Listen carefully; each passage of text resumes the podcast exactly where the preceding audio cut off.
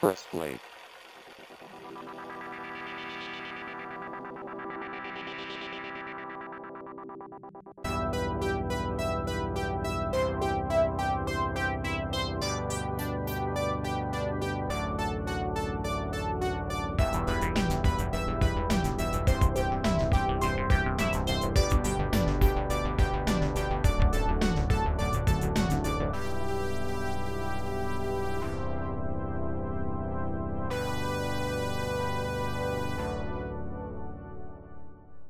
Hallo und herzlich willkommen zu Press Play, dem Themenpodcast von Ivo2K TV. Ich bin Michael und bei mir sind natürlich heute wieder der Jascha. Hallo. und der Sebastian Gude. Ein Genre, das Grusel, Schauer, Schock und Angst bewirken soll. Erzählt wird meist vom Einbruch des Horriblen in die Alltagswelt der Helden. Dämonen und Geister, Vampire und Untote, Psychopathen und andere Halb- und Zwischenwesen stellen eine meist tödliche Bedrohung für die Normalen in der Wirklichkeit dar. Ja, diese Definition der Unikil aus dem Filmlexikon lässt es schon erahnen, in dieser Ausgabe soll es um Horrorfilme gehen. Ein Genre, das zahlreiche Subgenres und unterschiedliche Produktions- bzw. Verwertungskontexte kennt, die vom B-Picture über den Exploitation-Film, über die Independent- und Videovertriebswege bis in den Hollywood-Mainstream reichen. Wir wollen jetzt aber keine A bis Z-Abhandlung machen, wo wir über den Horrorfilm im ganzen Gänze sprechen, sondern wir diskutieren heute über unsere persönlichen Meinungen zu dem Genre zu einzelnen Filmen und Spielarten und wollen so ein bisschen raushören, was sind denn da so unsere Favorites, was sind unsere Empfehlungen oder worauf stehen wir vielleicht auch gar nicht in Bezug auf Horrorfilm. Ist ja auch durchaus ein Genre, was die Gemüter spaltet. Ja, ein Genre gemacht für, für den Jascha, der ja äh, auch schon beim letzten Genreausflug zum Endzeitfilm eigentlich dabei sein hätte sollen, aber leider nicht geschafft. Diesmal bist du aber wieder dabei, Jascha. Freut uns. Ja, ja, ich bin mal wieder dabei und äh, Horrorfilm ist ja auch genau mein Thema. Endzeit, gut, ich vermute mal, ihr habt alles ganz gut abgehandelt. Ich habe mir den Podcast noch nicht angehört. Ich werde mir ihn oh. aber demnächst mal reinpfeifen. Tu das. Und falls, es, und falls ihr was Wichtiges vergessen habt, werde ich das einfach im nächsten Podcast, in dem ich bin, als Vorwort einfach anfügen. Dann schreibst du es in die Kommentare. Genau. Ja, böse in die Comments tippen, das ist auch recht beliebt, gerade bei YouTube. Einfach reinschreiben und losmutzen. Dann würde ich sagen, kommen wir auch direkt zum Main Topic. Wie gesagt, heute geht es um Horrorfilme. Kein historischer Abriss oder, ein, oder wir legen heute auch keinen Wert auf Vollständigkeit, sondern einfach unsere persönliche Meinung dazu. Und direkt die erste Frage an euch. Ich meine, man kann sich vielleicht schon denken, aber weil ihr hier im Podcast dabei seid. Aber ist Horror ein Genre für euch? Jascha, willst du vielleicht auch direkt anfangen? Ich? Ja. Also, warum sollte denn Horror kein Genre sein? Frage ich mal so rum. Achso, sorry, dann hast du die Frage falsch verstanden. Ich meinte, ist das ein Genre, was du gerne konsumierst? Ah, ja. Auf jeden Fall. Also ich glaube, ein, der eine oder andere hat das schon mitbekommen, dass ich ein Horror-Fan bin, auch schon sehr früh mit Horrorfilmen angefangen habe, auch zu meinem Leidwesen teilweise würde ich sagen, ähm, aber da kann ich ja nachher noch ein bisschen drüber erzählen, wenn ich zu meinen ersten Kontakten äh, äh mit Horrorfilmen komme. Äh, und irgendwie seitdem hat mich das Genre total fasziniert. Also ja, und bei, bei, bei Spielen war das ja ähnlich. Ich, ich bin ja auch großer Zocker-Fan und ich weiß nicht, wenn es so ein bisschen Horror- oder Gruselmäßig zur Sache geht oder auch ein bisschen Splattermäßig, da äh, äh, kannst du mich gleich in die erste Reihe setzen, da bin ich sofort dabei und ja, also das sind Dinge, die mich sofort ansprechen. Horror ist Was? geil. Der Thrill ja. ist halt Achterbahnfahren in, im, ja, im Kopf. So, als, als äh, meine Bezeichnung, wie ich es bezeichnen würde. Und ein bisschen Voyeurismus natürlich auch. Da wollen wir gar nicht zu tief in die Psychologie reingehen. Ja, aber ich glaube, es ist ein wichtiger Aspekt der, der Horrorfilme, schon so ein bisschen, also zumindest eines, eines äh, Subgenres, sage ich mal, so der klassische Slasher-Film, das ist ja schon eher so ein bisschen ähm, ja, tatsächlich auch, ich glaube, da ist Voyeurismus tatsächlich ein, ein gutes Stichwort. Äh, einfach dieses, dieses äh, Leuten in Extremsituationen zugucken. Ja, das gilt zwar auch für Katastrophenfilme oder sowas, aber ich glaube, im Horrorfilm hat man das Ganze noch so ein bisschen auf die Spitze getrieben. Auch, auch so dann diese Entwicklung, die sich dann ereignet haben, dass, dass ähm, die Akteure teilweise auch ein bisschen widersinnig äh, agieren und so weiter. Ja, das einfach um den, um den, um den ähm, Betrachter so ein bisschen zu, zu triggern und so ein bisschen zu teasen und zu sagen, nein, mach das nicht so, nein, nein, nein. Das, und das ist ja im Prinzip mehr oder minder der Voyeurismus. Also von daher ist ja, glaube ich, das, das Stichwort da schon, schon, schon eine Essenz des Horrorfilms. Also was ich da als Voyeurismus äh, sogar noch, noch einen Schritt nach, nach vorne setzen würde, ist nicht nur, dass man versucht, äh, äh, mit der Hauptperson zu sympathisieren, sondern dass man auch teilweise mit dem Mörder sympathisiert und sich denkt, ich will jetzt endlich sehen, wie bringt er den nächsten um die Ecke. Und wenn man so an die Anfänge zurückgeht, so Freitag der 13., wo es ja wirklich nur um, an ein, ein, um eine Anreihung von Toten geht und halt, ich sag mal, choreografierte Arten, Menschen umzubringen und das ja auch äh, äh die, die tra der tragende Inhalt dieser ganzen äh, äh, Slasher-Filme war, dass das ja eigentlich den Voyeurismus da ausmacht, wo man denkt, ja, komm, gib ihr noch einen und ja, ja. Es, ist vielleicht aber auch ein bisschen dann auf die Spitze getrieben worden durch diese Final Destination-Reihe, ne?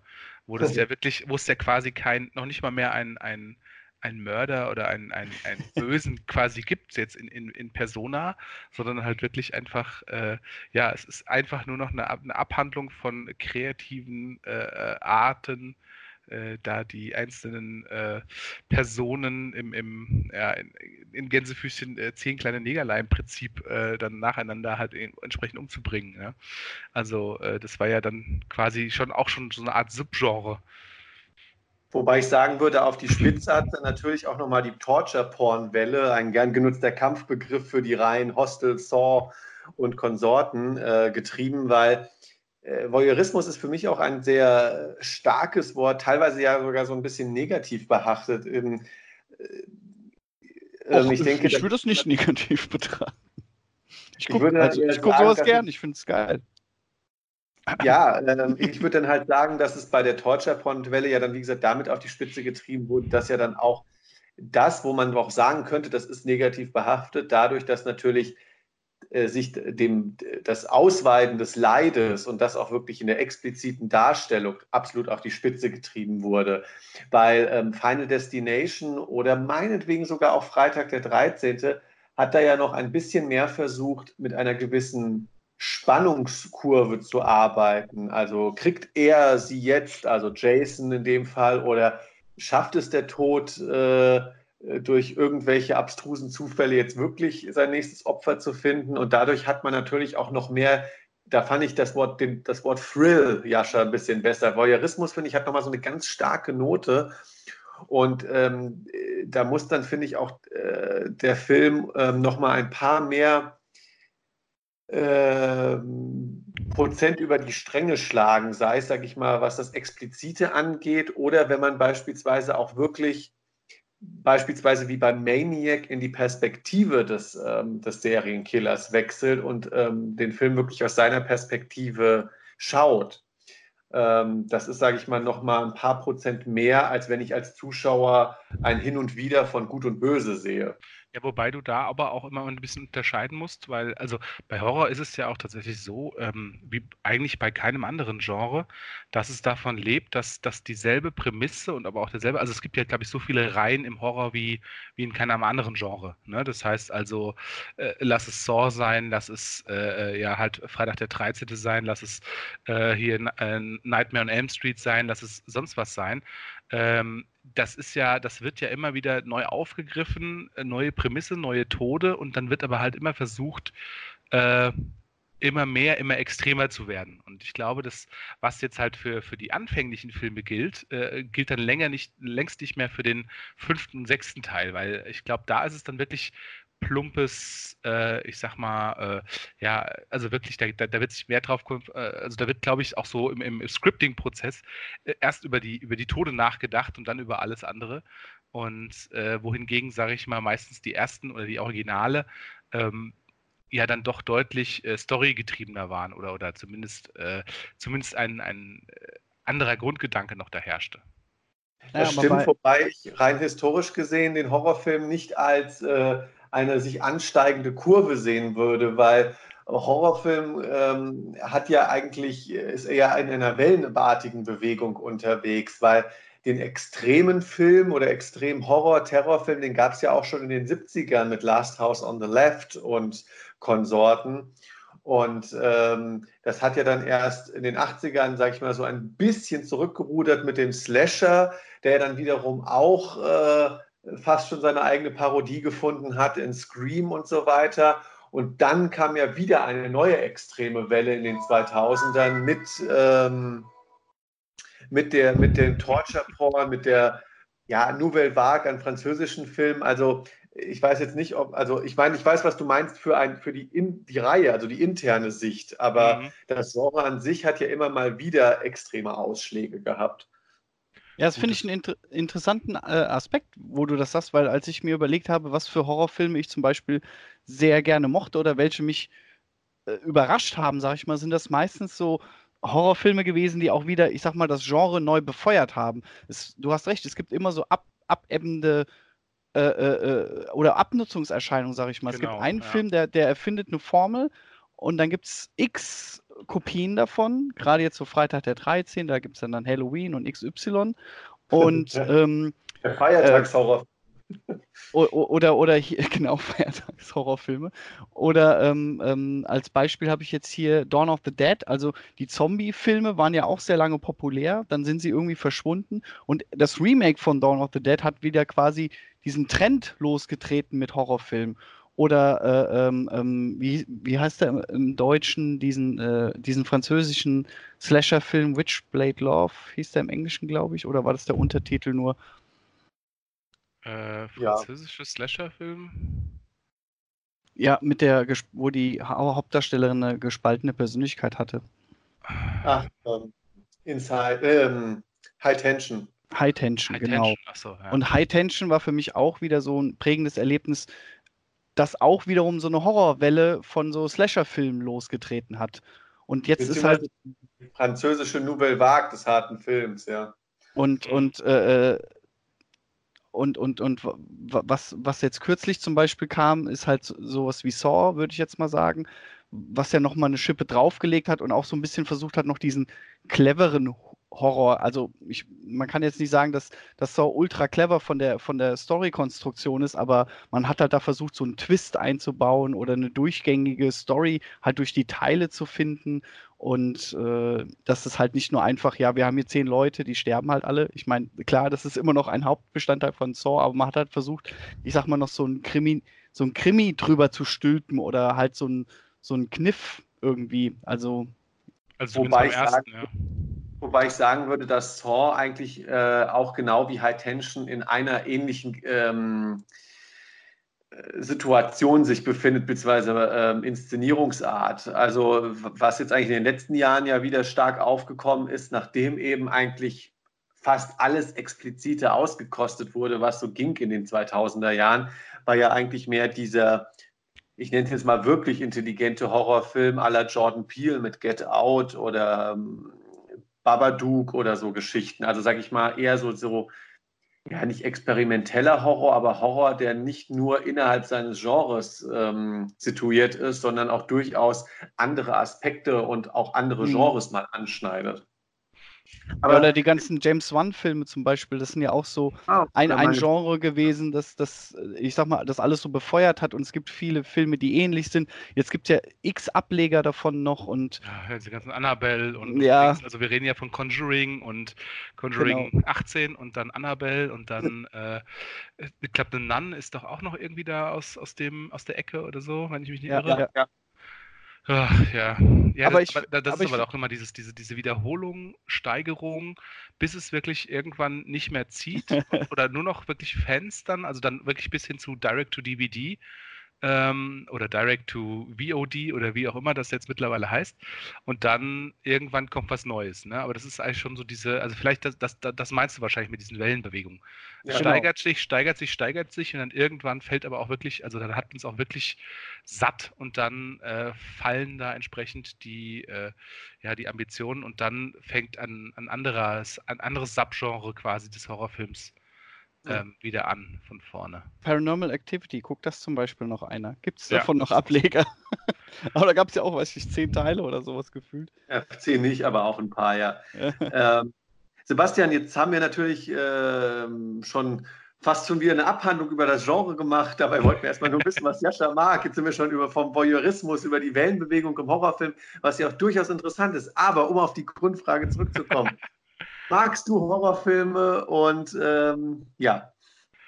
Äh, wie man an der Diskussion vielleicht gemerkt hat, äh, nö, gar nicht, finde ich total doof. Gucke ich nie. Nein, natürlich, klar, bin ich auch ein großer Fan, wobei ich auch, also ich bin zum Beispiel jemand, der für sich dann auch festgestellt hat, dass er relativ schnell aussteigt bei diesen, bei diesen Wellenbewegungen. Ja, dass ich also oftmals noch das Original sehe, vielleicht noch den zweiten Teil, aber dann bei drei, vier und fünf dann meistens schon, schon weg bin, ähm, weil es mich dann schon meistens langweilt. Also es sei denn, es ist irgendwie eine Reihe, die wirklich mich irgendwie in ihren Bann zieht, aber das ist, glaube ich, ähm, außer vielleicht von dem meinem kleinen Fetisch High-Filme, äh, glaube ich, bei keinem anderen Genre irgendwie der Fall gewesen. Von daher, ähm, ja, also ich mag, ich mag Horrorfilme, ich mag auch die kreativen Herangehensweisen, ich mag auch die, die vielen Subgenres irgendwie. Also es ist tatsächlich so, dass ich da ich wenig, wenig habe, was, wo ich jetzt sagen würde, das gefällt mir jetzt gar nicht.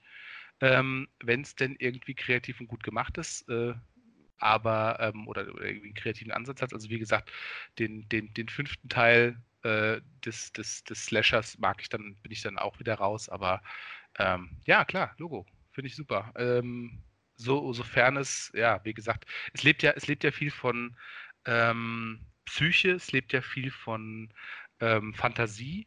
Und ähm, solange ein Horrorfilm es schafft, das noch zu greifen, das noch irgendwie mitzunehmen, dann, äh, ja, dann, dann bin ich dabei. Ähm, wenn, es, wenn es dann im Prinzip wirklich so ein äh, etwas, wenn es zu plump wird, da, äh, dann steige ich dann aus, äh, weil mich das dann doch eher wieder langweilt. Ja, also mir geht es so, ich bin da vielleicht ähm, jetzt gemessen an euren äh, Reaktionen auf den Horrorfilm vielleicht der gedämpfteste äh, in der Runde. Das liegt daran, weil ich finde, ähm, Horrorfilm kann ein unglaublich spannendes Genre sein, auch für mich persönlich. Aber ähm, ich sage mal, ich sage immer, im Horrorfilm muss man sich die Perlen raussuchen. Das liegt aber auch vielleicht einfach daran, dass ich nicht mit jedem Subgenre im Horrorfilm klarkomme. Das ist zwar eine sehr subjektiv geprägte Meinung, weil ich diesen Subgenres nicht ihre Existenz absprechen will, aber ich zum Beispiel jetzt was den Splatterfilm oder meinetwegen sogar die, ja, die, die sogenannten Torture-Porn-Filme, ja, oder Terrorfilme, wie man sie auch nennen kann, die sind für mich meistens ähm, als Zuschauer nicht so spannend, weil mir dieses nur auf das Auskosten des extrem angelegten Filme mir nichts geben. Also ähm, ich bin durchaus jemand, der eher dann ähm, die Horrorfilme zu schätzen weiß, die einen gewissen Thrill auslösen. Das kann im Bereich des Slashers sein, weil ich einfach diese unbändige Spannung zwischen wird der Killer sie kriegen oder nicht äh, sehr zu schätzen weiß oder eben Horrorfilme, die es auch dann schaffen, ähm, und das ist ja im Horror ganz bewusst so, Ängste ähm, von, des, des jeweiligen Zeitgeschehens wieder zu spiegeln ähm, oder, oder auch irgendwelche Urängste natürlich zu bedienen. Also wie du schon gesagt hast, äh, das psychische Spiel mit der Dunkelheit oder mit dem Alleinsein oder Abgeschiedensein oder dem durch den Wald gehen oder sowas, ja. Ähm, also so ganz generell äh, Ängste. Sowas kann der Horrorfilm natürlich auch aufgreifen. Oder wie gesagt, Zeitgeschichte. Ähm, jetzt zuletzt mit Get Out und Wir, ähm, ja zwei Filme, die ganz, ganz extrem auf den sozialpolitischen Kontext ähm, ihrer Zeit abgezielt haben. Und sowas reizt mich dann doch mehr, wobei ich jetzt nicht so klingen will, als wäre ich jetzt nur der Arthouse-Konsument. Ähm, ich weiß, wie gesagt, durchaus gewisse Slasher-Filmreihen oder so auch sehr zu schätzen und, und kann auch die einfachen Thrills äh, im Horror gottieren, aber da bin ich definitiv das Gegenstück zum Jascha, ähm, wobei ich diese Faszination verstehen kann, aber bei mir hört die dann doch äh, auf, was das Extreme angeht. Ähm, Jascha, an der Stelle würde ich dich direkt fragen, du hast ja schon so ein paar Subgenres angedeutet und wir haben auch schon von den Wellenbewegungen geredet. Was sind denn so deine liebsten Subgenres, wo du sagst, jo, aus dem Bereich kann ich mir immer wieder was angucken? Ähm, also ich bin mein, mal so ein paar Filme durchgegangen, so ein paar persönliche Highlights und äh, ich, ich kann jetzt nicht genau die, die Genres benennen, würde ich mal sagen, aber ich bin halt ein großer Fan von so Monster-Horror, könnte man das bez so bezeichnen. Creature Feature. Creature Feature, genau. Da werde ich ähm, ähm, nachher noch ein paar nennen. Ich bin also so Zombie-Filme gehen im Großen und Ganzen auch. Ich weiß jetzt nicht, wie, wie man da das Subgenre bezeichnen würde. Zombie-Filme? Ja. Äh, ähm, ja, sowas, Slasher-Filme bin ich äh, immer dabei. und äh, extreme Filme, du hast ja eben gesagt, das ist halt nichts für dich, aber ich, ich mag halt auch Filme, die, die mich, die, die meine Psyche so an die Grenzen führt. Ich, ich würde jetzt nicht sagen, halt, dass es Filme sein müssen, die geschmacklos sind, aber halt Filme. aber halt Filme. Stimmt das. aber genau die mag ich am liebsten. Aber ähm, ähm, ja, so was halt. Ich weiß nicht, soll ich jetzt ein paar Beispiele vielleicht mal nennen? Nee, da kommen wir am besten gleich zu.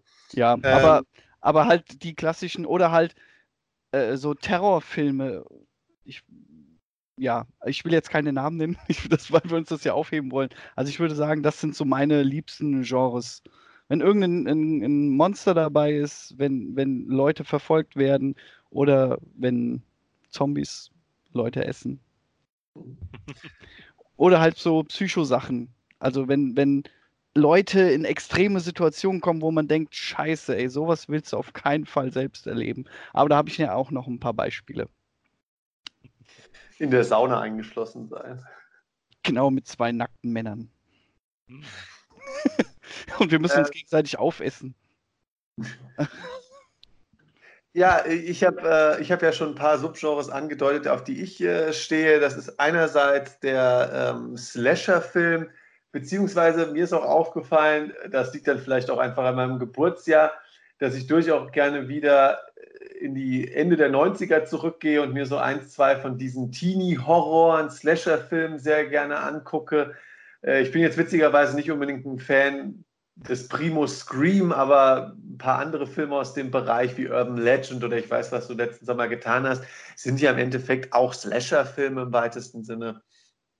Ähm, ja, Psycho-Thriller, Psycho-Horror-Filme, ähm, auch ganz, äh, ganz spannend. Ähm, ja, Creature-Feature, übernatürliche Filme. Hm ähm, kommt immer ein bisschen drauf an, wie es eingesetzt ist. Also wenn es einfach nur ein Monster ist, was auf die Jagd geht, ja, kann ich mir angucken, aber ich mag es schon ganz gerne, wenn es irgendwie einen gewissen Überbau hat. Ansonsten, ähm, ich kann Hurlis Faszination für den Tierhorrorfilm nachvollziehen. Und ähm, was ich auch sehr gerne mag, ähm, vielleicht auch einfach, weil ich das Extreme nicht so schätze und die Filme dann eher damit brechen, beziehungsweise diese Subgenres sind Horror-Comedies. Also wenn ich, ich finde, das ist eine ganz hohe Kunst, wenn ich mich teilweise erschrecken, ekeln kann, aber dann vielleicht auch mal lachen kann. Und ähm, ja, aus dem Bereich werde ich dann vielleicht auch gleich noch mal ein bisschen was vorstellen. Es ist ja auch eher ein Phänomen der jüngeren Zeit. Also ich kann mich jetzt so, äh, vielleicht jetzt außer Nightmare on Elm Street, an keine wirklichen lustigen Horror-Ikonen erinnern, obwohl Nightmare on Elm Street ja jetzt nicht wirklich so lustig ist, aber halt eher diesen ironischen Touch hat, sag ich mal, und sich und das eigene Genre quasi so ein bisschen auf die Schippe nimmt. Äh, aber es gibt in der jüngeren Zeit mehr von diesen, ich sag mal, lustigen Horrorfilmen oder Horrorkomödien, die ich, denen ich auch nicht abgeneigt bin. Ja, wobei es da ja auch wenig, klingt jetzt seltsam, aber wobei es auch wenig ernste Beiträge gibt, sondern halt, da ist ja ganz viel von diesen hier Dingsbums Brothers da, diese ganzen Klamauk-Filme, also äh, hier Scary Movie und so. Und dann, ja. äh, sag mal, dann hast du gar nicht mehr so wahnsinnig viel, oder? Oh, ich drei meiner Liste. Ja, aber ja, Scary aber Movie würde ich als klassische Komödie bezeichnen. Also, das kann auch ein Zwölfjähriger gucken. Und da ja. ist jetzt kein Thrill oder Horror dabei. Also, ja. Ja, genau, aber ich meine, es gibt gar nicht so viele Ableger, wollte ich, also, weil ich hatte nämlich das auch da, darüber nachgedacht und habe auch so ein bisschen, okay, welche finde ich denn davon gut? Und da sind mir auch, glaube ich, zwei oder drei eingefallen, wo ich jetzt sagen würde, die sind jetzt nicht von diesen Slapstick-Horror, bla, sonst was Filmen, sondern die sind ja auch wirklich, sag ich mal, äh, gut gemachte Komödien. Ja, also die sind auch als Komödie an sich in Ordnung. Aber gut. Sebastian, was magst du denn so? Ja, ich habe es vorhin schon angedeutet. Eigentlich, eigentlich alles quer durch die Bank durch. Ähm, ich sage mal, ein paar Sachen, die ich noch ansprechen, ist natürlich klar. Also Sci-Fi ist halt immer so, so ein Thema, ne? So Sci-Fi-Horror gibt dem Ganzen nochmal so eine extra Note, finde ich halt ganz cool. Ich bin auch ein großer Creature-Feature-Fan. Das, äh, ja, wie gesagt, das ist, das, das, das, das dürfen Haie sein, das kann aber auch irgendwelche ähm, Xenomorphen sein oder ähnliches. Da bin ich grundsätzlich auch schon immer sehr empfänglich für, auch wenn ich weiß, dass der Film dann zum Beispiel äh, schlecht sein soll oder sowas, dann habe ich aber immer noch mal so eine Schwäche dafür, wo ich sagen kann, okay, ich gucke es mir trotzdem an.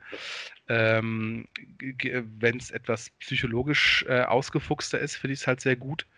Ähm, und äh, bin auch eigentlich ein großer Freund, wobei ich jetzt wirklich da auch äh, ich sag mal, noch nicht so viele ähm, Exemplare gesehen habe, aber ich merke auch, dass ich zum Beispiel gerade auch so im, im, im Asia-Horror ähm, oder, oder sagen wir mal, sagen wir mal im Nicht-Hollywood-Horror äh, auch echt viele, viele Filme sehr, sehr gerne mag. Also das kann sowohl aus Europa sein, das kann aus, aus Südamerika sein, das ist, oder Asien ist halt auch ganz bekannt. Aber da sind tatsächlich auch viele Sachen dabei. Alles das, was ich gesehen habe, fand ich auch meistens irgendwie, irgendwie gut, weil es einfach ich sag mal, einen anderen Blick auf die, auf, auf ein gleiches äh, Genre vielleicht wirft, aber, aber Dinge anders macht, Dinge anders auch interpretiert und, und das wiederum macht es halt irgendwie spannend, ja. Und äh, von daher ist das sowas, mit sowas kann man mich auch immer von der Couch locken. Oder auf die Couch locken, je nachdem, ja. Dann würde ich sagen, kommen wir jetzt auch zum Highlight dieser Ausgabe. Wir wollen jetzt nämlich uns über unsere favorisierten Horrorfilme sprechen wir machen es ein bisschen so wie bei unserer letzten Ausgabe, als es um Zeit, Endzeitfilme ging. Wir werden jetzt einfach reihum gehen. Jeder wird ein paar Filme vorstellen, die er mag, zu schätzen weiß, die ihn geprägt haben. Und ähm, ja, dann werden wir über die Filme diskutieren und mal gucken, wie viele Runden wir da schaffen. Wird auf jeden Fall jetzt schon nach der Vorstellungsrunde, denke ich, ganz spannend, weil jeder so seine, seine Steckenpferde hat und ich auch wirklich gespannt bin, was Hurley so an an coolen Creature-Featuren äh, auspackt oder das ist Tierhorrorfilm. Das ist ja auch so, so ein Guilty Pleasure von mir, wo ich sage, jo, äh, da wäre ich mit dabei manchmal. Dann würde ich sagen, ähm, Sebastian, du musst nicht mit einem Tierhorrorfilm anfangen, aber was wäre denn so dein erster Film, über den wir reden können? Ähm, ja, dann fangen wir direkt mal mit einer, mit einer Geschichte an, weil ich einen Film äh, sehr, sehr gerne mag. Ähm, und äh, das hat auch einen Grund, weil der kam dann irgendwann, ist der, ist der, sage ich mal, ein bisschen so in der generellen Ansehen, ist der ziemlich gefallen. Aber ähm, ich fand den sehr, sehr gut, weil ich den noch unter anderen Voraussetzungen gesehen habe, wie alle anderen äh, so um mich rum. Und zwar geht es dabei um de, den ersten originalen Blair Witch Project ähm, ein Film aus dem Found-Footage-Genre oder vielleicht sogar mit der Begründer des Found-Footage-Genres ja. ähm, oder der Begründer des Found-Footage-Genres, ähm, war seinerzeit äh, etwas ungewöhnlich, sagen wir mal. Ähm, das Marketing fiel für etwas ungewöhnlich aus für diesen Film. Und zwar wurde das quasi erstmals verkauft als ja, quasi als echte Aufzeichnungen, die gefunden wurden irgendwo. Und äh, ja, da wurden, das sind Aufnahmen, Videokassetten von irgendwelchen Studenten, die äh, ja einem, einem Mysterium in einer, äh, in einem Waldstück oder in einem Areal nachgehen. Und ähm, ja, und total krass. Und das war so ein bisschen Mundpropaganda, so ein bisschen Internetseite, so, so eine der ersten. Und so, äh, ja, und ich kam lustigerweise dazu, ich war zu der Zeitpunkt in Kanada unterwegs und ähm, noch zu einer Zeit, sage ich mal, wo sich dieses Gerücht noch äh, hielt, also wo der Film quasi gerade in den USA angelaufen ist. Das ist ja, ich sag mal, die, die Release-Dates äh, mittlerweile sind ja recht nah beieinander und teilweise kommt auch ein Film mal schneller in Europa raus als in den USA. Aber ähm, damals war das noch so, das hatte so immer so ein halbes Jahr äh, Verzug. Und äh, ich hatte also tatsächlich diesen Film in Kanada dann so ein bisschen äh, angeteased bekommen und alle sagten, ja, total krass und so. Und ja, und man wusste noch nicht so, ist das jetzt echt, ist das nicht echt? Weil das kam erst äh, etwas später heraus, also so ich mal so nach ein, zwei Monate nach Kinostart, zumindest dass es bei mir angekommen ist. Und ähm, wir hatten also dann teilweise uns da äh, quasi bei unseren Hiking-Trips darüber unterhalten und so, ne? Und das war dann so ein bisschen, ja, okay, krass und so, ja, das ist echt extrem, ja, müssen wir sich mal angucken. Und dann kam ich zurück nach Deutschland und äh, dann war hier direkt äh, Fantasy Filmfest und äh, dieser Film lief da noch im Original Englisch, also nicht irgendwie noch übersetzt, ähm, weil das auch nochmal eine große Schwäche des Films dass bei der Übersetzung auch vieles, viel äh, Ambience verloren gegangen ist. Ähm, und ja, ich habe mir den dann tatsächlich dann hier angeguckt, äh, den Film, und äh, immer noch in dieser Vorstellung, dass das echt ist alles. Und ja, war äh, dementsprechend fix und fertig nach diesem Film und äh, total äh, krass und es hat auch irgendwie alles so Sinn gemacht, so wie die das quasi dargestellt haben für mich und das hat mal, also ich habe das also quasi am Anfang direkt sofort abgenommen und war wirklich, wirklich auch, ja, als das später dann quasi ähm, der in Deutschland angelaufen ist, da kam dann schon raus, nee, nee, das ist alles Fake und das war alles so ein bisschen, ne, so ein kleiner, so, so, so ein Headfake und äh, ja, da war ich erstmal natürlich ein bisschen vom Kopf geschlagen, aber andererseits auch begeistert und äh, hatte diesen Film quasi folglich in ähm, ja, in, äh, ins Herz geschlossen, auch weil wir anschließend noch auf einer Grillparty eingeladen waren, die in einem Waldstück äh, äh, ja, stand. Und ich sag mal so, ich bin nicht alleine pinkeln gegangen an dem Abend. So hast du deine Frau kennengelernt. Nee, das ist, also das war schon, das war schon irgendwie, aber wie gesagt, ich habe dann später halt, haben sich das viele, viele Leute haben sich den auf Deutsch angeguckt, haben gemeint, das ist ja irgendwie total doof und alles total verwackelt und so weiter. Und ähm, wie gesagt, für mich war halt die, die Herangehensweise an den Film komplett andere. Ähm, deswegen kann ich auch verstehen, ich habe mir dann, dann später nochmal auf Deutsch angeguckt und dachte echt so, pff, oh, ey, das sind auch ganz viele Hintergrundgeräusche, sind halt quasi übersprochen worden und äh, das ist, äh, ist nicht mehr, nicht mehr, greift gar nicht mehr so, so wie, wie der, wie der, wie es auf mich gegriffen hat im Kino und, und wie schon gesagt, unter der völlig falschen Vorstellung. Ja, ich kann mich auch noch an das clevere Marketing von Blair Witch Project erinnern. Da gab es sogar so, die, so eine Webseite zu, wo dann angeblich schon so Filmschnipsel von dem gefundenen Material zu sehen waren und auch mhm. das Interview von diesem Kindermörder, um den es ja da geht der da auch in dem Wald wohl gefasst wurde oder sowas. Da gab es ja ein Interview mit so einem Polizisten auch und so. Also es war schon äh, sehr cool aufgemacht, muss ich sagen. Aber auch, wenn ich mich nicht irre, auch so einer der ersten Filme, die so wirklich das so viel so über die Webseite gesteuert haben. Also ja, ähm, kann, kann auch sein, ja. Das ja. weiß ich aber nicht mehr genau.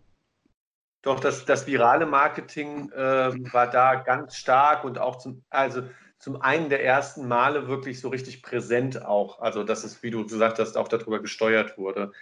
Ähm, ich muss sagen, ähm, mich hat der, ich habe den Film ein bisschen später gesehen, weil ich glaube 99 war ich noch nicht 16 gewesen, um den zu gucken. Ähm, mich hat aber dann der Hype immer äh, mehr fasziniert als der Film selber. Ich muss aber auch sagen, äh, Found Footage Horror ist für mich nicht unbedingt das allerspannendste Genre. Ich, finde zwar die Grundidee dahinter durchaus spannend, auch wie bei Blair Witch zu sagen, ey, wir, wir versuchen das so realistisch wie möglich zu halten, indem wir ähm, quasi echte Menschen, die sowas selber mal aufnehmen, ähm, in eine Horrorsituation schicken. Aber ich finde, die Filme glänzen oftmals mehr durch Langeweile und ähm, also zum Beispiel Blair Witch Project fand ich eher langweilig, weil ich die Steinhaufen als nicht so bedrohlich empfunden habe. Und und auch andere Found-Footage-Horror-Beispiele.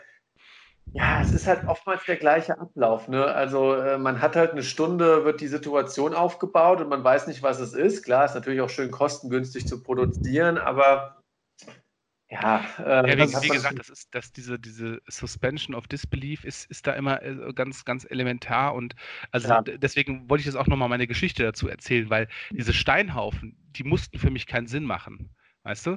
äh, ich habe nicht gedacht, warum haben die Filmemacher das gemacht, sondern ich habe gesagt, das war so. Ne? Und das ist ja, einfach okay. so. Und das, das, da hast du ein bisschen drüber nachgedacht und, und du hast dich gefragt, warum, warum sind die da? Warum sind die Steinhaufen da? Was, was soll das? Ne? Und du hast dich gefragt, also du hast nicht dieses, die, einfach diesen, diesen Hintergrundgedanken, was wollten die Filmemacher mir damit sagen, sondern ja. du, was wollte mir die Hexe quasi damit sagen, mehr oder minder. Ne?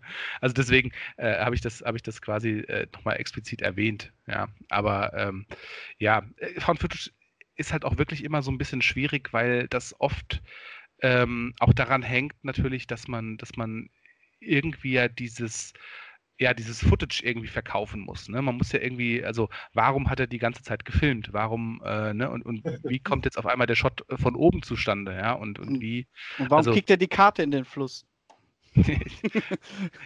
ja, ja, also, ne, und so, und warum, wenn er wegrennt, warum filmt er halt auch immer noch, ja? Und, mhm. und so diesen ganzen Kram halt, ja, das ist halt dann schon, schon auch, äh, ich sag mal, du musst da Kompromisse eingehen und die müssen halt irgendwie hinhauen. Und äh, ich fand bei Blair Witch fand ich es halt noch gut gelöst, alles soweit, aber halt, äh, weil da war ja auch echt viel gewackelt und so weiter. Und es gibt aber auch dann wirklich welche, die dann, ja, die sehen halt einfach auch zu gut aus, um, um halt wirklich Found Footage zu sein. Ja. ja, aber man muss ja Blair Witch schon also das muss man ihm hoch anrechnen, dass er wirklich ein Genre erfunden hat, dass er dieses virale Marketing als erster hatte und äh, wenn, wenn, es, wenn das kein Found Footage gewesen wäre, dann wäre das halt ein stinklangweiliger Film gewesen, ganz klar.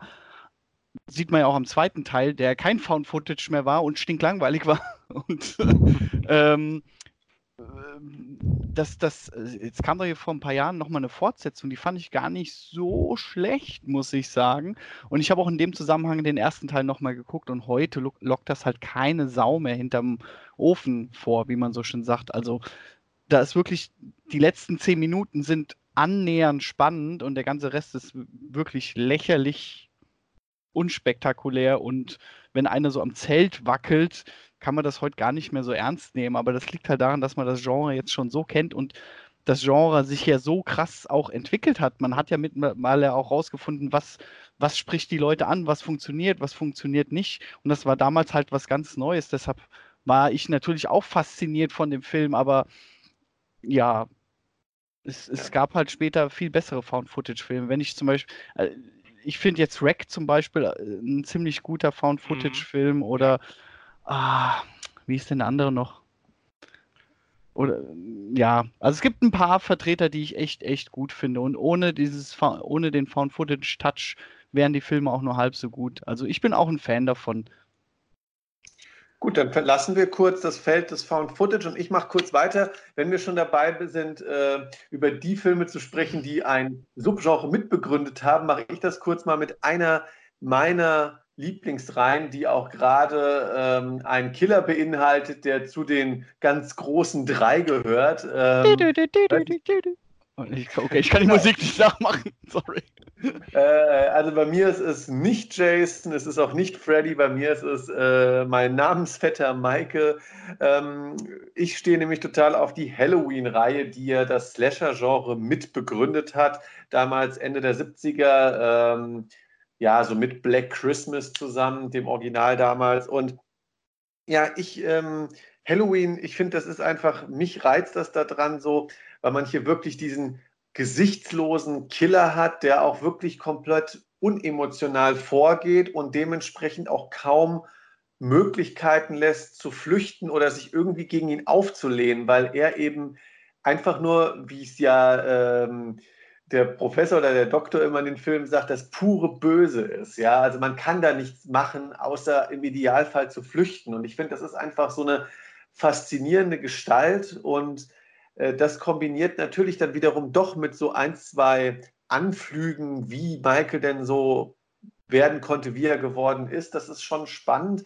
Ähm, wenn ich kurz die Filme aufzählen darf, die, die ich aus der Reihe mag, das ist natürlich der allererste Halloween und gefolgt vom zweiten Teil, also dem Original zweiten Teil. Achso, nicht H2O. Äh, nein. ich gehe jetzt erstmal die, die originale Timeline entlang. Ähm, dann finde ich noch Halloween 4, wo Michael wieder zurückkommt und äh, seine ähm, quasi Nichte jagt, noch halbwegs in Ordnung, wobei mir äh, nicht gefällt, in welche Richtung danach die ganze Reihe gelenkt wird. Ähm, dann die quasi Fortsetzung zu Halloween 1 und 2, also Halloween H2O oder 20 Years Later, finde ich eigentlich ziemlich ordentlich, obwohl es natürlich schon mehr in diesem 90er Jahre Teenie-Slasher-Vibe äh, funktioniert. Ich muss auch sagen, ich finde das Remake von Rob Zombie sehr gut, weil es dem Ganzen nochmal eine psychologisierende Note hinzufügt.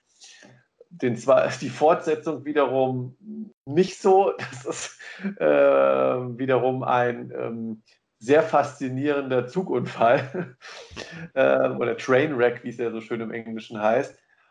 Und ja, jetzt gab es ja die dritte Timeline vor kurzem, wo ja ein neuer Halloween rausgekommen ist, der quasi die direkte Fortsetzung zum Original darstellt. Und ähm, bei dem muss ich sagen, war ich extrem gehypt im Kino, weil ja auch schon die Vorschusslorbeeren extrem äh, gut waren.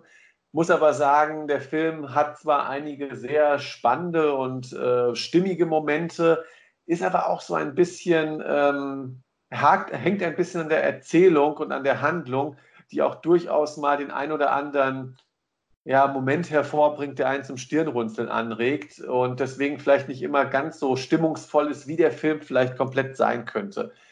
Ähm, die Reihe hat ähnlich wie die anderen großen Horrorfilmreihen mit so vielen Teilen auch ein paar absolute Totalausfälle, wie Teil 6 beispielsweise oder Teil 5. Aber äh, nichtsdestotrotz ist Michael so meine Horror-Ikone, die ich äh, durchaus äh, ja, liebe und zu schätzen weiß. Ja, ich, ich finde es interessant, wenn wir jetzt halt über so klassisch, äh, Klassiker reden, jetzt so Halloween oder, oder äh, Freitag der 13., dass die, dass, dass das so langlebige Reihen sind und dass auch die Fans so, wie, wie sagt man denn, ähm, ähm, so treu sind. Also, ja.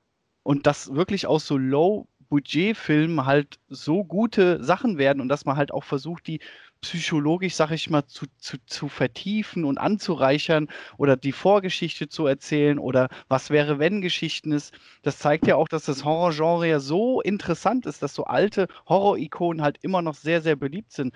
Du kannst in jedem Laden kannst du ein Michael Myers T-Shirt finden, wo, wo die Maske drauf abgebildet ist oder, oder die Hand von, von, von Freddy Krüger, die mit diesen äh, äh Messern dran das zeigt ja schon, wie ikonisch äh, das Horrorgenre ja auch ist oder auch wie nerdig, sag ich mal. Es ist ja auch so ein bisschen so eine Nerd-Nische. Also wenn du in jeden Nerdladen gehst, findest du wahrscheinlich T-Shirts von, von den Horror-Ikonen neben den Marvel-T-Shirts. Und was ich sehr spannend fand, war, ähm, ihr habt ja eben schon angedeutet, dass Blair Witch Project, ähm, obwohl der Film von 99 ist, vielleicht heute aufgrund der Bekanntheit des Subgenres Found Footage nicht mehr so funktioniert, muss ich sagen, ähm, was auch zeigt, was Halloween eigentlich das Original von 79 für ein Meisterwerk ist, dass der Film heute immer noch funktioniert, weil ich habe den Film vor kurzem mit meiner besseren Hälfte geguckt, um uns auf ähm, den neuen Halloween einzustimmen. Mhm. Ähm, also die direkte Fortsetzung. Ich äh, kannte das Original schon. Ähm, Steffi, äh, die man zuletzt in ein paar Podcasts von uns hören konnte, noch nicht witzigerweise. Und auch für die hat der Film noch funktioniert und auch, war auch spannend. Ich meine, natürlich, der Film hat vielleicht nicht ganz das Tempo von heutigen Horrorfilmen. Oder ähm, natürlich arbeitet der Film aus heutiger Sicht nach bekannten Mustern. Aber, obwohl, aber dieser Film hat nun mal die Muster etabliert und hat die wiederum aber so stark etabliert, dass der Film einfach, obwohl die Muster heute schon noch bekannt, schon bekannt sind, immer noch funktioniert. Und das hat mich wirklich selber überrascht, weil ich dachte, ah, mal gucken, ähm, wie der so bei einem ja, Neuzuschauer ankommt und wie ich ihn vielleicht jetzt nach dem vierten, fünften Mal gucken noch immer finde. Aber äh, es hat immer noch wunderbar funktioniert. Ähm, habt ihr gewusst, dass die äh, Maske von äh, äh Mike Myers äh, ja. quasi das du hast ja eben von... das angesprochen. Auch ich bin natürlich ein riesen Halloween-Nerd. Ja, es, ja, dann sagt ihr es halt. Ja, William Shatner, eine geschmolzene oder eingebleichte William Shatner. Shatner genau. Finde ich witzig. Ja. William Shatner. Der, der Mann, der äh, äh, overacted, wurde zu einer Gesichts-, äh, zu einer mimiklosen Maske. Ist doch sehr bezeichnend. Ja. Ja, ähm, so, ja soll, ich da, soll, ich jetzt mal weitermachen? Genau, was hast du uns mitgebracht? Also ähm, ähm, es ist schön, dass, dass du so Sachen sagst wie, ähm, funktionieren die Filme heute noch und alte Filme, ähm, da würde ich jetzt auch gerne mal einen alten Film nennen, also der, der mich damals sehr geprägt hat. Äh, ich würde jetzt noch nicht das Highlight raushauen, aber ich würde jetzt mal Evil Dead sagen oder ähm, Tanz der Teufel. Und das war zu der Zeit, oh Gott, ich weiß nicht, wie alt war ich denn da? Das war so diese Hochzeit von VHS-Kassetten. Und da war es ja, ich, ich sag mal, wir waren ja diese, diese Videothek-Nerds. Und äh, äh, es war natürlich ein Highlight, sag ich mal, einen Film aus der Ab 18-Abteilung irgendwie zu bekommen. Oder ein Film, wo es heißt, oh, der ist verboten zum Beispiel. Und äh, ich kann mich noch sehr gut erinnern, dass halt die Leute so mit Tanz der Teufel ankamen. Und das war so das Untergrundding, wo man dachte, oh, das, das ist das, das ist der heißeste Shit, den es gibt. Und wenn ich das gucke, oh Gott, das ist das aller, Allerschlimmste. Und wir haben das geguckt, ich weiß nicht, wie alt war ich da? 15, 16, irgendwie so um den Dreh muss das gewesen sein. Und es war ja dann auch so, so eine Art quasi Mutprobe, oh, traust du dich, den krassen Film zu gucken? Und ähm, ich muss aber sagen, ich habe den äh, auch viel, viel, viel später nochmal geguckt. Und das, der funktioniert heute auch immer noch sehr gut. Ich meine, er hat zwar diesen, diesen krassen Splatter auch, aber der hat auch, der ist auch sehr spannend aufgemacht. Also er hat auch sehr viele ruhige Passagen, wo man jetzt immer denkt, oh, gleich kommt ein Jumpscare, aber es kommt gar keiner. Gleich kommt einer, nee, es kommt aber keiner. Und so mit diesen, mit diesen Erwartungshaltungen wird er gespielt. Und ich bin echt begeistert, dass der auch heute noch so gut guckbar ist. Und das war ein Film damals, der, der, wahrscheinlich war ich ein bisschen zu jung, um den zu gucken, aber ich fand das damals halt irgendwie ultra faszinierend, halt dieses, dieses Kosten von der verbotenen Frucht, sag ich mal. Und ich bin dann auch sehr lange bei dem Genre geblieben. Und wenn wir später in die Videothek gegangen sind, haben wir halt immer vorne, wir hatten ja kein Internet, wir konnten ja nicht gucken, so, Genre Horrorfilme, sag mir mal die 100 besten, die es gibt oder so, und die arbeiten wir ab, sondern wir, man ist damals in die Videothek und hat aufgrund der Bilder und Klappentexte entschieden, was wir uns holen. Und da haben wir halt geguckt, oh cool, guck mal hier, äh, ähm, da ist irgendein Monster drauf oder, oder guck mal hier, da, äh, läuft gerade eine, eine halbnackte Frau durch den Wald, das ist wahrscheinlich irgendein Horror-Slasher-Film oder so. Und dann hast du gelesen und dann stand dann, was weiß ich, da haben wir zum Beispiel auch Wishmaster geguckt oder irgendwie sowas, also auch viel Müll wahrscheinlich, aber wir haben das damals alles wegkonsumiert, was wir in die Finger gekriegt haben. Und äh, äh, wie gesagt, äh, ähm, Evil Dead war so der Untergrund-Shit, sag ich mal, wo es dann hieß, oh krass, den habt ihr, krass und. Hat mich sehr fasziniert. Ich kann also mich ja, daran erinnern, dass das genau dieses Gefühl war. Also, dass, dass, das auch einer dieser Filme war, wo man so, ja, irgendwie krass, den kriegst du ja eigentlich gar nicht und der ist ja eigentlich verboten und keine Ahnung was. Und dann irgendwie, irgendeiner kam dann an mit der Kassette und hier, guck mal, da ist er.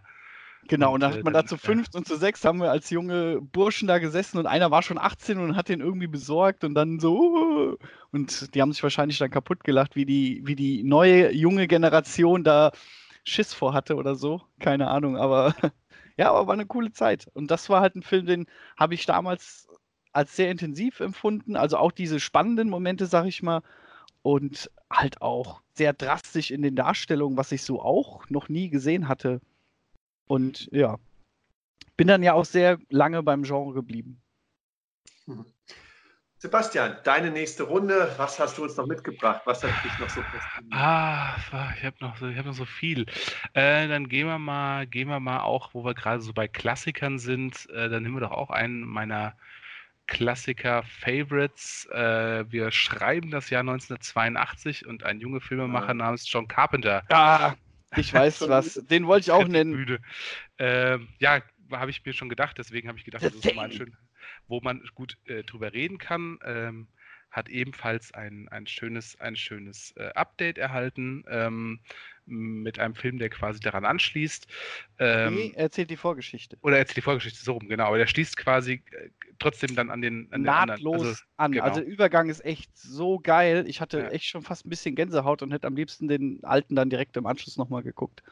Genau, wir hatten das halt so gemacht, ich hätte den halt im Vorfeld geguckt und dann halt den anderen, deswegen ah, war das schade. auch nochmal ganz, also zum zweiten oder dritten Mal. Ja, ja. aber genau, The Thing, ähm, Warte mal, jetzt habt ihr mich kurz verwirrt. Äh, The Thing, also das Ding aus einer anderen Welt von 82, erzählt die Vorgeschichte zu dem 50er-Jahre-Film? Nein, nein, nein. Nein, nein, nein, der 50er-Jahre-Film ist ja quasi das Original. Der, der John genau. Carpenter ist quasi ein Remake davon. Ja. Und dann kam ja nochmal ein neuer Film raus vor, ich sag mal, zehn Jahren. Genau. Genau, und, und der, äh, der wiederum war dann die Vorgeschichte von dem Carpenter oder auch von den 50er Jahre theoretisch, aber hat halt quasi Schloss genau an an den Carpenter-Film. Äh, beziehungsweise nicht Schloss an, äh, äh, also im, im Vorfeld, ne, war das, das das Prequel quasi dazu. Ja. ja, okay. Jetzt bin ich, ich dachte gerade, ich, das wusste ich auch nur, ich dachte, ich habe euch gerade komplett falsch verstanden. Okay. Ja, ja nee, hast, äh, hast du richtig verstanden. Genau, also ein, ein, ein, ein, ein junger äh, äh Kurt äh, ähm, ähm Russell, Russell? Äh, äh, der quasi auf einer Eisstation äh, quasi versucht zu überleben, wo aus einem, ja, aus dem Eis quasi ein, ein Organismus ausgegraben wird, also so ein halbes Creature-Feature, weil es eigentlich nicht so wirklich körperlich ist.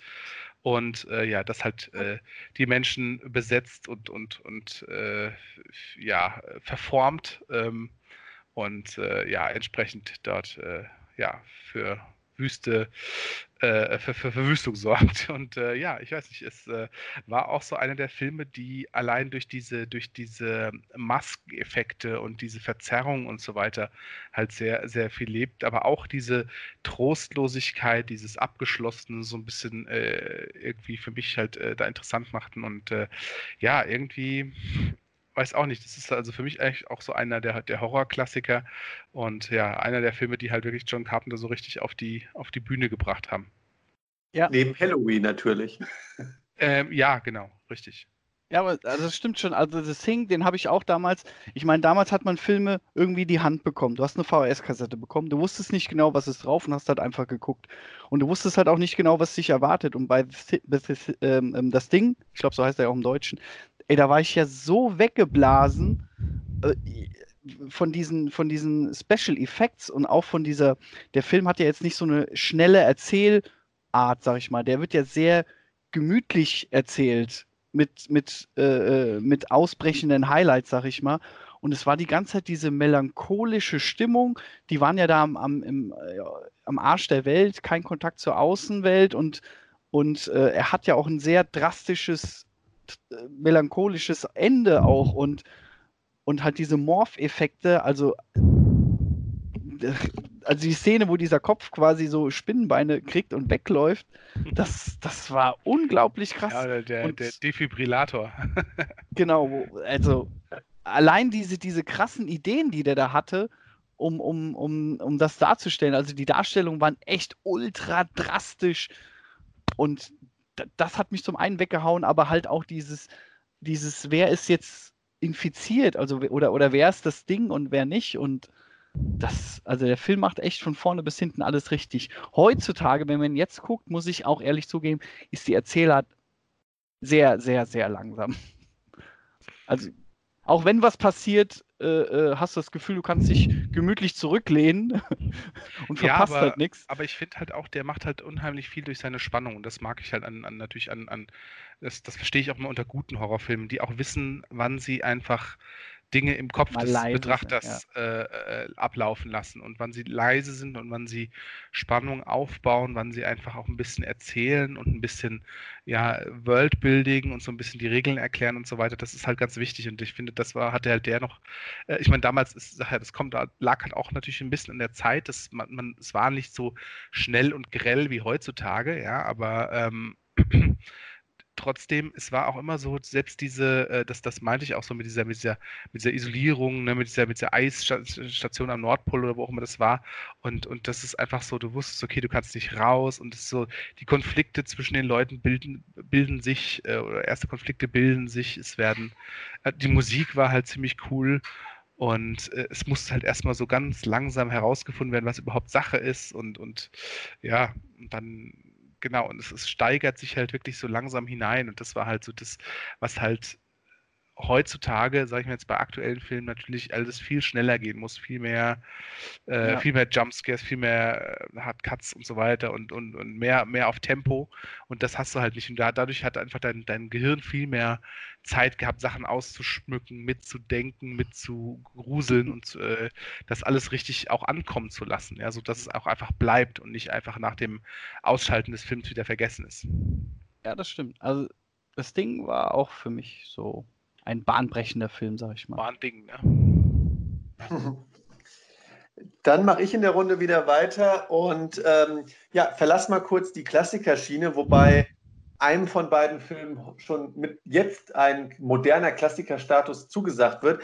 Ich komme nämlich zu den zwei Filmen von Jordan Peele, ähm, dem Regisseur von ähm, Wir und Get Out, ähm, der äh, quasi so ein neues Subgenre begründet hat im Horrorfilm, nämlich den sogenannten, ja, mancher Kritiker nennt es Sozialhorror, äh, wenn man so will, oder sozial engagierter Horror.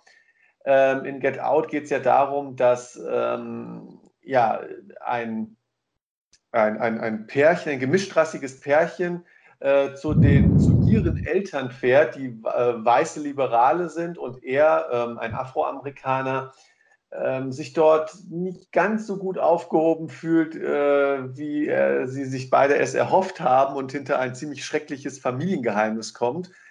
Und ähm, ja, der Film geht halt sehr stark auf ähm, ja, die Rassenproblematik in den USA an, aber mit einem sehr interessanten Kniff. Es geht hier nicht um irgendwelche äh, billigen Hillbillies, die irgendwie einfach nur nicht damit klarkommen, dass einer eine falsche Hautfarbe hat, sondern wir haben hier wirklich den Kniff, dass es eigentlich um ja, sogenannte eigentlich gebildete liberale Amerikaner geht, die trotzdem ein sehr merkwürdiges Verhältnis zu Afroamerikanern haben und äh, das eigentlich genauso rassistisch ist, wenn nicht sogar noch rassistischer. Und der Film findet dafür auch zum Ende hin ein paar explizite Bilder.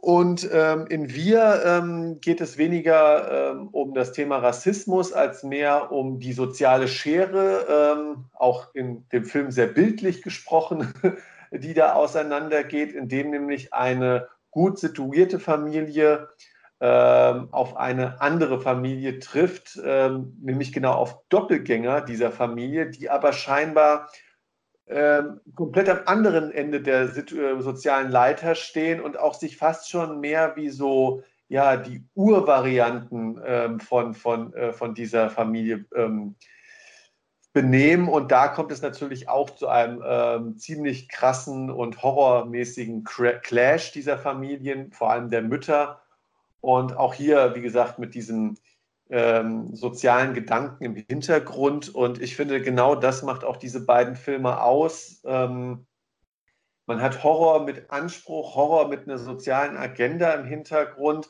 Und ähm, ja, dann teil, äh, und das finde ich ist einfach so eine faszinierende Mischung, die ich selber noch nie, beziehungsweise mir fällt jetzt auch kein Film ein, bei dem ich das zuletzt genau so in dieser Mischung gesehen habe. Und ähm, ja, das macht, finde ich, einfach die Filme, äh, vor allem Get Out, aber für mich auch Wir, obwohl der ja schon ein bisschen kontroverser aufgenommen wurde, zu modernen Klassikern. Und ähm, ich kann es an der Stelle schon mal verraten, wenn dieses Jahr nichts mehr kommt, ist Wir dann vielleicht sogar mein Favorit 2019 auf den ersten Platz. Krass. Habe ich noch gar nicht gesehen, ehrlich gesagt. Nee, tatsächlich fehlt er mir auch noch in meiner, in meiner Liste, aber also er steht auf der Liste, sagen wir es mal so. Habt ihr den Get Out gesehen? Ja. Äh, auch Was? nicht, nee. Nee, den, den hatte ich auch in meiner Top-Liste auf jeden Fall. Also den fand ich auch ziemlich gut, ja. Ähm, Fand es aber halt auch interessant nochmal, äh, äh, ja gut, äh, ich meine, der Film wirkt natürlich auf äh, verschiedene Personengruppen halt auch nochmal anders. Das ist ja bei vielen Filmen so. Aber es war halt auch spannend, darüber dann später nochmal so ein paar Reviews zu lesen, äh, dann auch zum Beispiel von, von farbigen Amerikanern, die halt ja natürlich viel mehr in diesem Rassismus-Thema halt drin sind, äh, als man selber. Ähm, und äh, von daher war das halt einfach auch nochmal spannend, diese verschiedenen Schichten äh, zu ergründen, die dieser Film halt hat. Und äh, das hat also auch tatsächlich sehr viel Spaß gemacht dann das, die, die Nachbereitung quasi. Ja, Jascha, ähm, was hast du denn sonst noch gesehen? Was hat dich noch geprägt? Was hat dich fasziniert? Ähm, ja, ich hätte noch einen Klassiker anzubieten, ähm, was mich, ein Film, der mich auch sehr geprägt hat, den ich auch geguckt habe, obwohl ich noch viel zu jung war und zum einen auch noch gar nicht wusste, was mich in, zum, in, in Filme erwarten kann. Deshalb war ich auch unglaublich fasziniert und überrascht, als ich den Film dann geguckt habe. Und zwar war das Alien. Den ersten Alien-Teil, den habe ich lustigerweise auf einer Kassette von meinen Eltern gefunden. Da stand irgendwas drauf, Alien. Also man hat ja früher Filme aus dem Fernseher aufgenommen. Also, Erziehungsauftrag erfüllt auf jeden Fall. äh, ähm, was machen die da? auf jeden Fall, ähm, ähm, äh, äh, ja, früher hat man halt äh, Filme aus dem Fernsehen aufgenommen. Äh, heute geht das wahrscheinlich gar nicht mehr mit den modernen Receivern. Die Filmindustrie will das ja nicht mehr. Und äh, kann ich bestätigen. ja, ich hatte den auf jeden Fall eingelegt und das Intro, wie gesagt, ich, da stand einfach nur ein Name auf der Kassette. Ich habe die eingelegt und ich wusste nicht, ich wusste noch nicht mal das Genre. Also keine Ahnung. Und äh, äh, am Anfang war halt dieses Raumschiff und man sieht ja äh, äh, die, diesen, diesen Funkspruch, der in diesem alten Computer ankommt. Man sieht diese Spiegelung in diesem Helm, der da steht. Und diese seltsamen Geräusche von diesem, von, von dem Computer, der irgendwie kommuniziert. Und allein diese Einstellung hat mich so krass fasziniert. Ich war so ge, ge, ge, gefesselt davon, was, was da ist. Also zum einen natürlich Science Fiction, wo ich halt gemerkt habe, das ist genau mein Ding und äh, habe dann weitergeguckt und dann passieren halt diese seltsamen Sachen und das ist genau das, was ich halt an Filmen liebe, dass Dinge passieren, die du in keinster Weise erahnen kannst. Dass das, das Alien saugt, also die, dieser Facehacker saugt sich am, am, am Gesicht fest und man denkt, huch, was, was passiert da hier auf, der hat Säure als Blut. Ich meine, heute kennt man das Thema Alien ja in- und auswendig. Jeder kennt, kennt die Regeln, aber für mich war das damals so faszinierend. Ich weiß auch nicht, wie alt ich war, wahrscheinlich auch erst so, weiß ich nicht, 14, 15 oder so. Und dann äh, äh, es gibt ja die, diese Geschichte, dass ja äh, während den Dreharbeiten den, den Schauspielern nicht gesagt wurde, was genau passiert. Also man hatte nur grob umrissen, was passieren wird. Zum Beispiel die Szene, wo, wo das Alien durch den Bauch bricht oder so. Ähm, da war den Schauspielern ja nicht klar, was genau passiert. Also die kannten die Mechanik dahinter nicht und wurden dann halt so mit Blut bespritzt und die, und die Reaktionen waren dann halt echt. Und für mich war das halt auch so eine krasse Reaktion, die ich da hatte äh, also ich war genauso baff und begeistert halt von, von, dem, von dem Wesen, was man da sieht. Also das war, das war mein erster Kontakt so mit unheimlichen Horrorfilmen, mit seltsamen Wesen und dann auch noch so einen Klassiker direkt in die Hand zu bekommen, war einfach geil. Sebastian, deine dritte Runde. Meine dritte Runde. Ähm, ja, komm, dann bleiben wir einfach mal bei, bei dem äh, Sci-Fi-Horror. Ein anderer Film, der mich ebenfalls fasziniert hat, äh, weil auch da äh, ein tolles Erlebnis, auch da im, im Kino. Und äh, das war einer der Filme oder einer der wirklich, glaube ich, der einzige, an den ich mich erinnern kann, wo wir aus dem Kino gegangen sind und das komplette Kino, also alle Leute, die rausgegangen sind, waren leise. Es war einfach komplett Totenstille. Ähm, äh, Science-Fiction, Horror, da äh, fällt wahrscheinlich dem Mescher auch direkt noch was anderes ein, nämlich Event Horizon. Oh, ähm, geil. Habe ich in der Collectors Edition hier. Sehr geil. ja, ich habe nur Steelbook. Aber ähm, ja, das. Ähm, ja, im Prinzip die Geschichte von einer Crew, die einen, auch einen Funkspruch auffängt, den aber nicht ganz entschlüsseln kann und äh, ja auf zur Rettung bricht und äh, dort ein ja gestrandetes Schiff mit einem, glaube ich, besonderem Antrieb irgendwie findet die Event Horizon und dann dort an Bord gehen und so herauszufinden, was mit der Crew passiert ist und äh, ja, und dann feststellen, äh, dass da doch einiges äh, im Argen ist. Und äh, das tatsächlich ja kein, kein Creature-Feature wie jetzt Alien, sondern halt eher auch so Psycho, Hölle, Splatter, wie auch immer. Ähm, und äh, ja, also eigentlich tatsächlich auch einer der Filme, die weil sie irgendwie, gut, liegt vielleicht auch wieder so ein bisschen an Herangehensweise. Ich habe auch nichts über diesen Film gewusst, bin da reingegangen und war halt total geflasht. Ähm, und wie gesagt, man ist da rausgegangen und das ganze Kino war komplett leise. Und äh, wir haben das äh, einem Kumpel erzählt, der hat dann, der ist dann die Woche später drauf äh, ebenfalls reingegangen auf unsere Empfehlungen und der hatte dann quasi gesagt, es war genau das Gleiche. Also es sind auch alle komplett leise aus dem Kino und es war wirklich, alle waren erstmal so, mussten das erstmal sacken lassen. Der Film ist ähm, ja intensiv, würde ich es jetzt einfach mal beschreiben, ähm, ohne jetzt irgendwie zu viel äh, vorwegnehmen zu wollen. Ähm, hat eine ordentliche Portion Splatter oder beziehungsweise auch einfach, ich sag mal, schmerzhafte Szenen. Und ähm, ja, es ist irgendwie, ähm, glaube ich sogar, das war irgendwie von einem Äh, achso, ja, Paul W. S. Anderson. Ähm, äh, tatsächlich ja. ein Film, wo man ich sagen muss. Der größte Kinokünstler. ich wollte gerade sagen, also der, der, der glaube ich, der glaube ich nicht so wahnsinnig viel Gutes äh, zustande gebracht hat, aber äh, diesen Film, also tatsächlich da, äh, ja, dafür bin ich ihm doch sehr dankbar. Ja, es ärgert mich auch extrem, weil das ist einer der Filme ähm, aus meinem Kinojahrzehnt der 90er, die, den ich immer noch nicht gesehen habe und ich endlich oh. mal ah. sehen, gerade weil es ja auch der, es wird ja immer gesagt, der einzig gute Film von Paul W.S. Anderson ist. Und ähm, ja, er liegt unten in meiner äh, großen, tiefen DVD-Kiste von Filmen, die ich noch nicht gesehen habe. Und da muss ich jetzt einfach mal reingreifen und den endlich mal gucken. Hat ja auch eine gute Besetzung. Sam Neill, Lawrence oh, Fishburne. Ja. ja, Sam Neill einfach genial. Also ich habe den, ich liebe Sam Neill in allen Filmen, also in fast allen Filmen und da hat er auch noch so eine geile Rolle, ey. Und äh, äh, ja, du hast schon recht, weil äh, was ich an dem Film halt auch so geil finde, ist halt, dass, wie du sagst, halt, es ist nicht direkt so, so Splatter oder in your face, da ist halt viel im Kopf und erst am Ende sieht man diese krassen Visionen von der anderen Seite und man fragt sich halt, mhm. was ist auf dieser anderen Seite, was ist da passiert, was ja auch wieder so ein Mysterium aufbaut und das ist halt genau, was ich halt total liebe und äh, ja, ich fand den auch super geil. Und äh, lustigerweise habe ich den hier vor ein paar Wochen mit meinen Kumpels hier geguckt, die alle äh, ein bisschen jünger sind, mit meinen Zockerkumpels, ähm, die den nicht kannten. Und die fanden den auch heute noch richtig gut. Ja, kann ich mir gut vorstellen, ja. Der ist halt auch, das ist halt noch so, ich sag mal, der ist auch vom Alter her noch so in so einem in so einem Bereich, wo man, glaube ich, noch nicht zu viel CGI verwendet hat, sondern auch noch viele Modelle und deswegen sieht das alles auch noch irgendwie greifbarer aus, glaube ich. Ja, das was Einzige, für einen Horrorfilm was... ja auch irgendwie echt gut ist, ja, weil das einfach irgendwie, ja. Hm?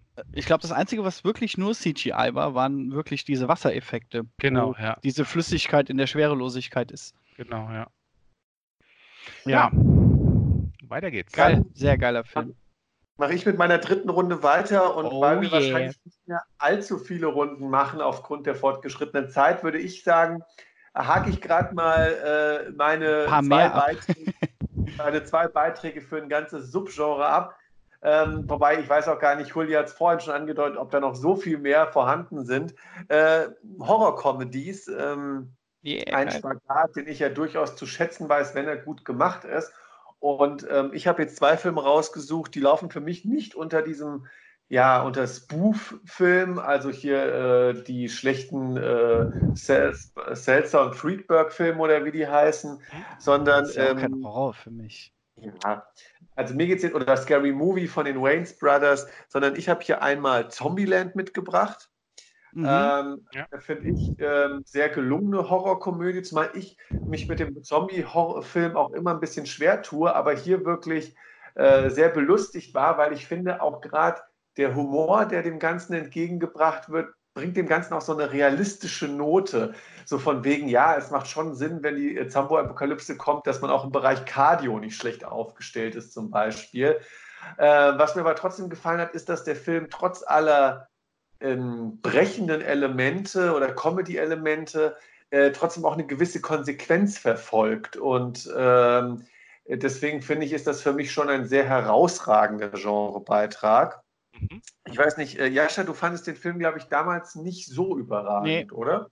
war auch nicht, überhaupt nicht mein Fall. Hat auch gar nicht meinen Nerv getroffen. Aber was ja bei Komödien sowieso immer eine sehr persönliche Sache ist, sag ich mal. Es gibt wirklich Komödien, da lache ich mich tot und alle denken, hä, Jascha, das ist doch Pipi-Kaka-Humor. Ähm, aber ja, also ich kann über Dinge lachen, über die andere nicht lachen und Zombieland finde ich sehr überschätzt, muss ich sagen. Aber ist nur meine ja. Meinung. Ich toleriere eure Meinung. Und der zweite Film ist wiederum eher ein Klassiker, ähm, der mich aber sehr früh schon das, das Fürchten gelehrt hat, weil das war dann eher so ein Film, ähm, äh, ähnlich wie beim Merscher, ich habe ihn zu früh geguckt, nur mich hat er dann wirklich nachhaltig jahrelang Ach, dann weiß ich welche. ja, das ist nämlich Gremlins kleine Monster, Teil 1. ähm, eine, ja, ich finde, wunderbare schwarze Horrorkomödie, in dem eben äh, ein Junge einen kleinen Mogwai geschenkt kriegt, äh, ja, so eine Art Furby mit größeren Ohren. Und wenn man den natürlich nicht richtig behandelt, sich nicht an die Regeln hält, also mit Wasser begießt, nach 12 Uhr nachts füttert, dann entstehen halt seine äh, bösen kleinen Brüder, die Gremlins, und die terrorisieren dann anschließend eine kleine amerikanische Stadt. Und ja, auch hier ähm, eine ganz tolle Mischung so aus diesem ähm, 80er Jahre Spielberg-Flair, was ganz lieb noch zur Weihnachtszeit beginnt und dann teilweise sehr schwarzhumorig äh, gebrochen wird, wenn die äh, Gremlins eben auf äh, ihren Chaos-Trip durch die Stadt gehen. Und ja, eine unglaublich, äh, finde ich, Faszination, die der Film auf mich bis heute ausübt, einfach weil es nicht einfach nur billige Monsterwesen sind, sondern äh, die auch so ein bisschen Charakter mitbringen, dadurch, dass sie so eine gewisse Anarchie ausstrahlen.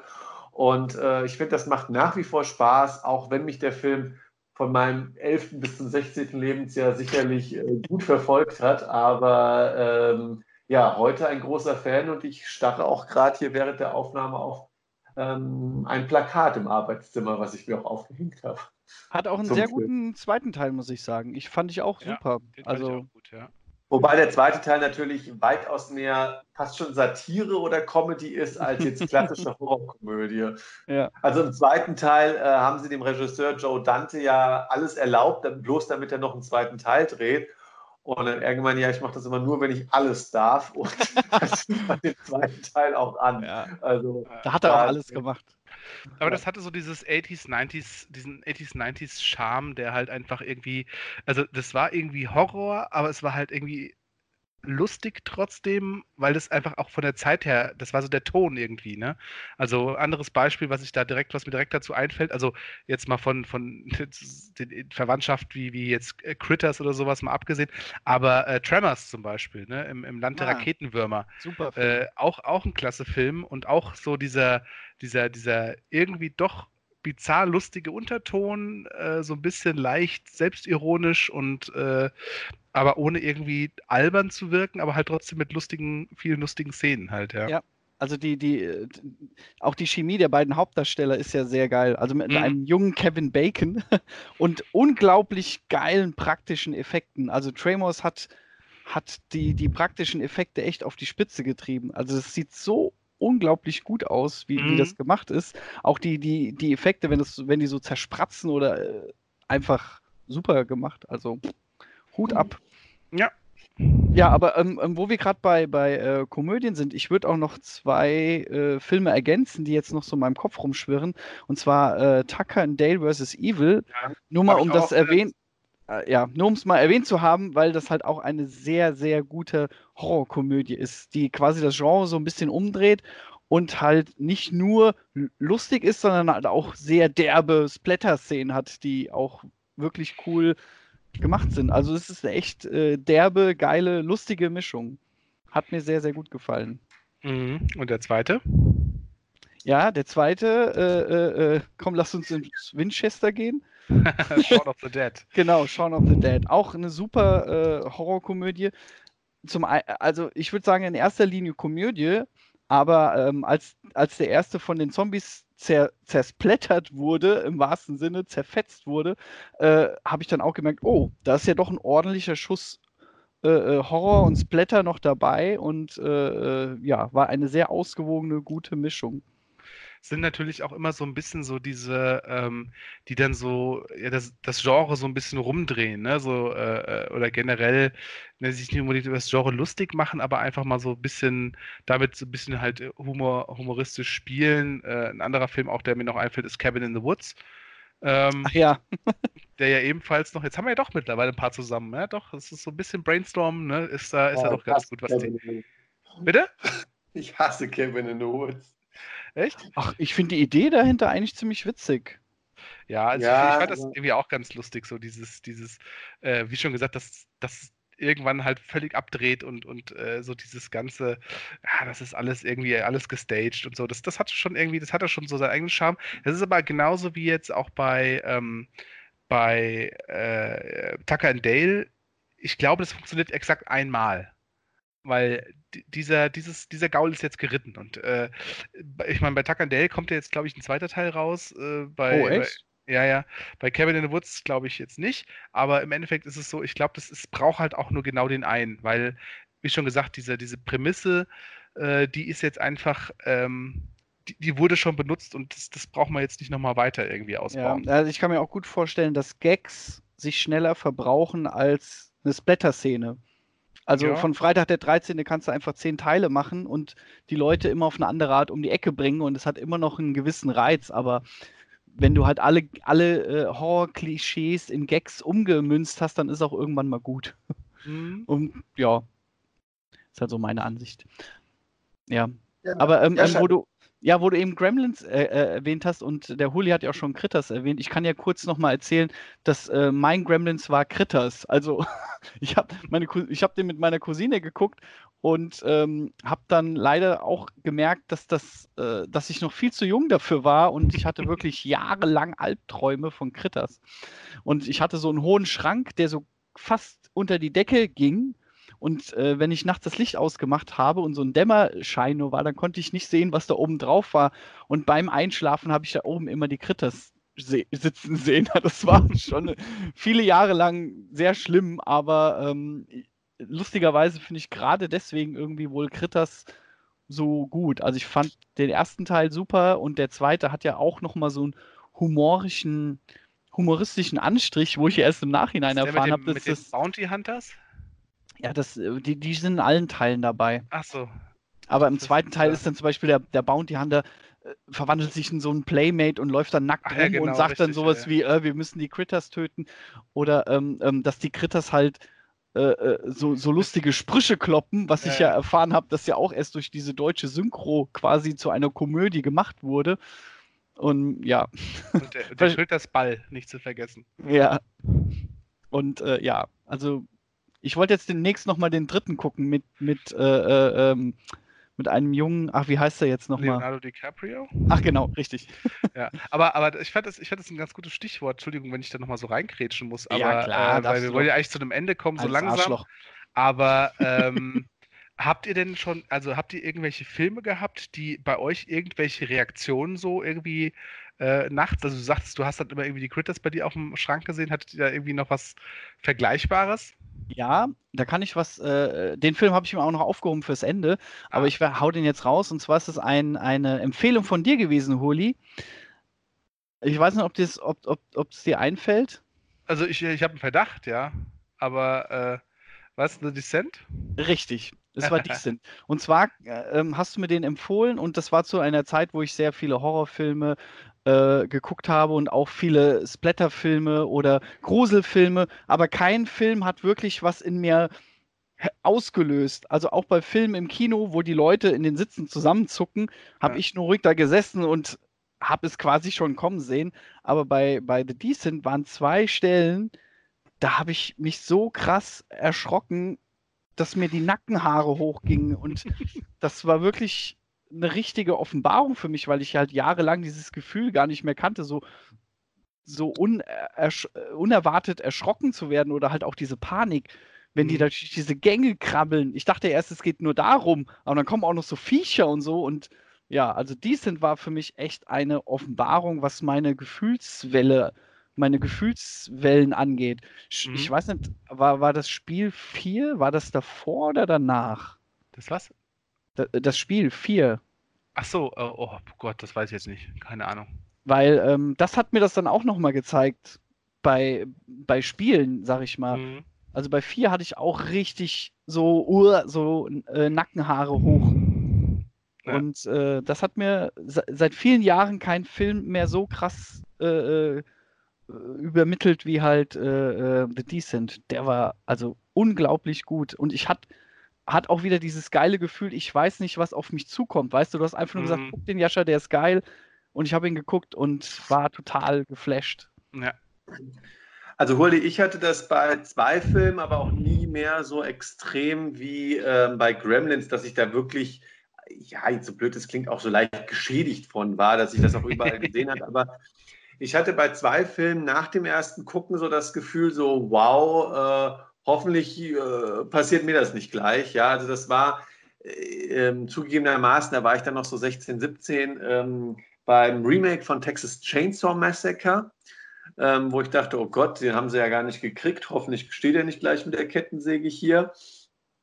Und ähm, ein bisschen später bei einem Film, wo ich es gar nicht mehr erwartet hätte, dass mir das passiert, weil wenn man dann doch Filmwissenschaften studiert und ein, ein manchmal doch sehr formelhaftes Genre wie den Horrorfilm durchgeht, hat man dann schon manchmal so die Tendenz, dann die Filme zu analytisch zu gucken. Und mhm. ich hatte es lang nicht mehr, dass mir ein Film Schauer über den Rücken ge, ähm, ähm, gemacht hat. Aber ähm, wo ich es dann doch zweimal wieder hatte, war einerseits ähm, bei Insidious, dem ersten Teil, oh, wo ich ja. einfach ein, zwei Schreckenszenen, ähm, die so plötzlich und unvermittelt Ja. sind. Ich kann, ich kann mich Wo- an die Teufelsszene erinnern, wo, wo, Genau. wo, wo die im Wohnzimmer im Esstisch sitzen, auf einmal Genau. sieht man diese Teufelsfratze. Ach du Scheiße, da ging mir auch die Nackenhaare Genau. hoch. Und das Schlimme ist, die Szene passiert ja im Hellen und ähm, war nicht nur ein billiger Jumpscare, sondern da hat sich quasi von hinten in die Bildkomposition eben diese Schreckensgestalt ähm, geschlichen und das hat mir einfach Schauer über den Rücken gejagt. Und ein Film, den ich vor kurzem gesehen habe, dann würde ich es gerade so machen, Hurli, sei mir nicht böse, wenn du jetzt als letzter dran bist, aber dann drehe ich das Karussell mal ganz kurz wieder in meine Richtung. Ja, kein Ähm, ähm, beim Jascha war es The Decent, bei mir war es der Babadook. Ähm, Ah, so fand ein- ich leider langweilig.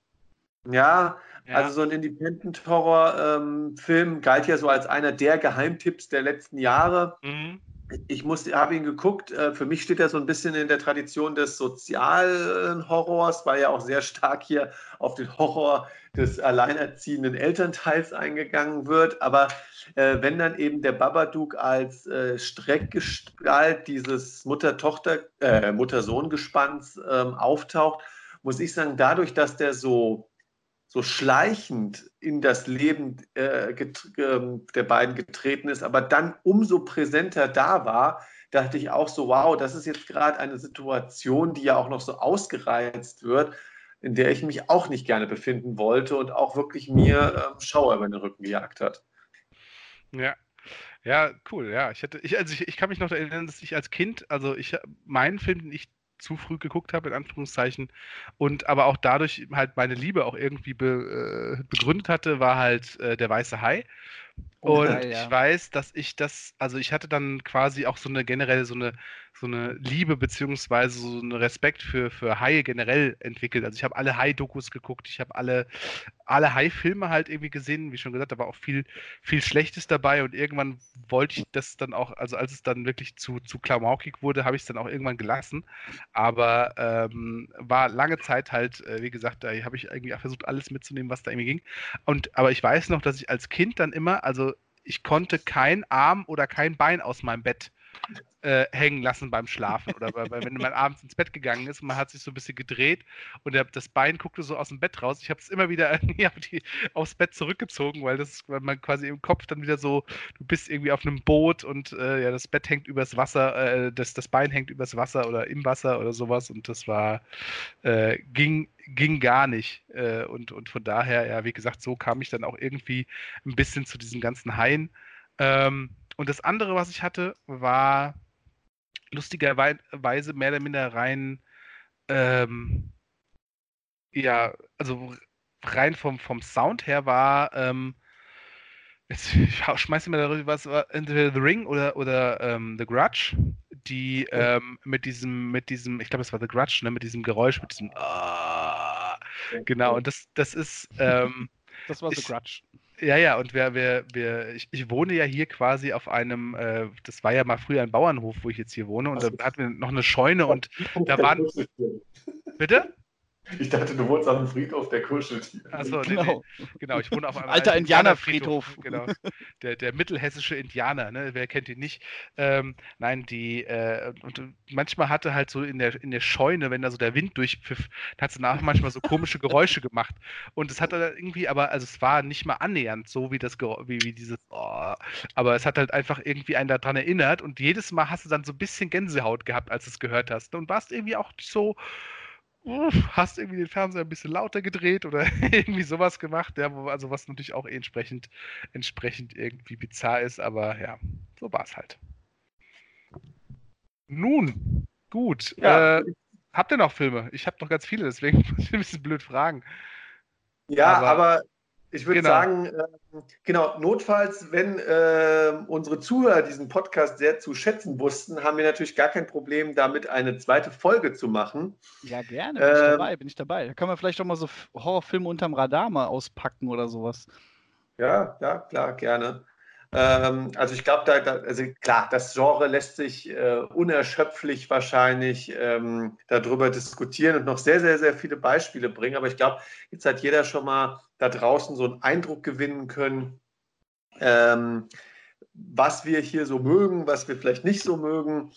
Und ähm, ja, ich würde sagen, wie gesagt, ähm, schreibt uns in die Comments, möchtet ihr einen zweiten Teil? Was sind so eure Horrorfilme?